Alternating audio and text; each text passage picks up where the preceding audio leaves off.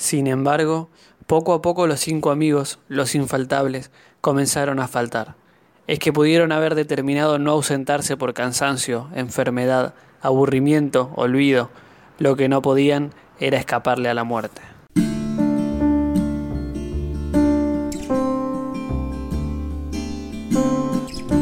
Ideas en tinta. Cuentos para leer o escuchar en cinco minutos. Somos Matías Piccoli y Lucía Rossini. Y hoy presentamos Un café, por favor. Lo de siempre, don Washington. Las voces le sonaban familiares y la frase se repetía de manera casi automática. Eran los muchachos para él. En pleno centro de Montevideo, el bar de Don Washington era una fija. Mientras los comercios de la cuadra iban y venían, aquella confitería permanecía estoica. Había quienes afirmaban que existía desde antes que la propia capital uruguaya.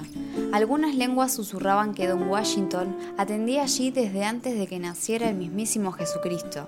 El tipo se reía cada vez que le contaban esto, y más aún al recordar a cuántos extranjeros, de aquellos que no hablan una coma de español, le juraba y recontrajuraba que eso que decían era cierto. Los muchachos eran una banda de hombres de avanzada edad cuyo destino obligado de todos los mediodías era el bar de Don Washington.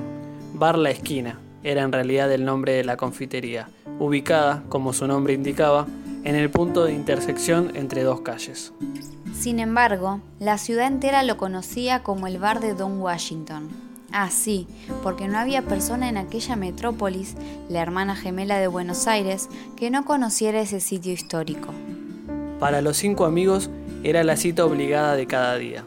Los muchachos no podían faltar a su mesa por ninguna razón, con la sola excepción de que ese día jugaran Nacional versus Peñarol o de que alguno sufriera una desgracia con un familiar cercano, aunque en este último caso se debía estar bien preparado para justificarlo. Cuantiosos almuerzos habían dedicado en sus primeros encuentros para definir hasta qué punto del árbol genealógico se consideraba cercano y por lo tanto razón válida para ausentarse del bar. Primos no cuentan, había sido uno de los acuerdos, demasiado estricto para quien lo mirara de afuera, irremediablemente exacto para ellos. Los muchachos cumplían su mandato sin medias tintas y fueron contadas las ocasiones en que alguno dejó su silla vacía. ¿Quién podría negar que los escuchó alguna vez reír a carcajadas por una broma, discutir enfurecidos por el mal desempeño del arquero de Peñarol, caminar zigzagueando producto de una copa de más, especialmente en días en que alguno de ellos cumplía años y no escatimaban en brindis? Lo que más recordaban las paredes de ese lugar, no obstante, era la entrada triunfal de los cinco amigos al grito de Lo de siempre, don Washington. El dueño del bar, que desde unos minutos antes dejaba listada la mesa 4 donde se sentaría la tropa, respondía al llamado simulando sorpresa ante el pedido. Don Washington, por supuesto, ya sabía qué platos debía colocar sobre ese mantel. La cosa no estaba fácil, y los años se lo hacían notar a don Washington. Amén de que la situación económica no era ideal en la ciudad, aquello que llamaban progreso y globalización, que se disfrazaba de negocios y productos llegados de un país ubicado bien al norte, estaba dejando vacías las mesas de los locales tradicionales. Las hamburguesas hechas al paso y el café servido en vasos de plástico blanco con el nombre de la persona que lo pide, atraía mucho más a jóvenes y adultos que la mesa de un bar, el olorcito a grano de café molido escapando de una taza de porcelana y la calma en una tarde gris de invierno para sentarse a observar, en silencio, las gotas de lluvia sobre el vidrio. Nombres en inglés y logos coloridos que se veían en todo el mundo y a través de la TV eran demasiada competencia para un simple bar en una esquina.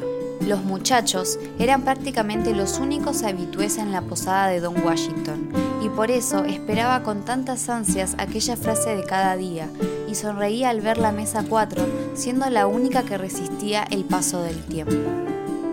Sin embargo, poco a poco los cinco amigos, los infaltables, comenzaron a faltar. Es que pudieron haber determinado no ausentarse por cansancio, enfermedad, aburrimiento, olvido, lo que no podían era escaparle a la muerte. Don Washington era consciente de que la avanzada edad de esos hombres, que incluso le llevaban numerosos años de ventaja a él mismo, no los mantendría mucho tiempo más en este mundo. Aún así, No podía ocultar la desazón ante cada partida y el temor a que el último de ellos lo dejara solo.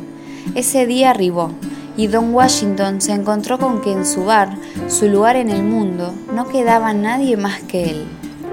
Le bastó una semana para corroborar que ya no había persona, en pleno siglo XXI, que eligiera un sitio como ese. La puerta se había mantenido inerte durante esos días y las mesas no habían sido acariciadas con plato alguno. Era el fin para el bar de la esquina. Sin más nadie que entrara, se cerraba el telón de aquel pedacito de historia en Montevideo. Don Washington pasó por la cocina para buscar la llave y se dirigió, apesadumbrado, a la puerta. Era hora de cerrar por última vez. Un café, por favor. Un joven de no más de 20 años había ingresado algo apurado, pasando como un torbellino por delante del hombre, y se había dejado caer en una mesa pegada a la ventana. Oh, discúlpame, estaba algo atareado. Ni te saludé, qué vergüenza. Buenas tardes primero. Y ahora sí, te pido un café y dos medialunas, por favor. Don Washington lo miró y sin decir nada volvió atrás en sus pasos de nuevo hacia la cocina. Arrojó las llaves en el mostrador y sonrió. Una lágrima resbaló por su mejilla derecha. La esperanza había retornado a su bar.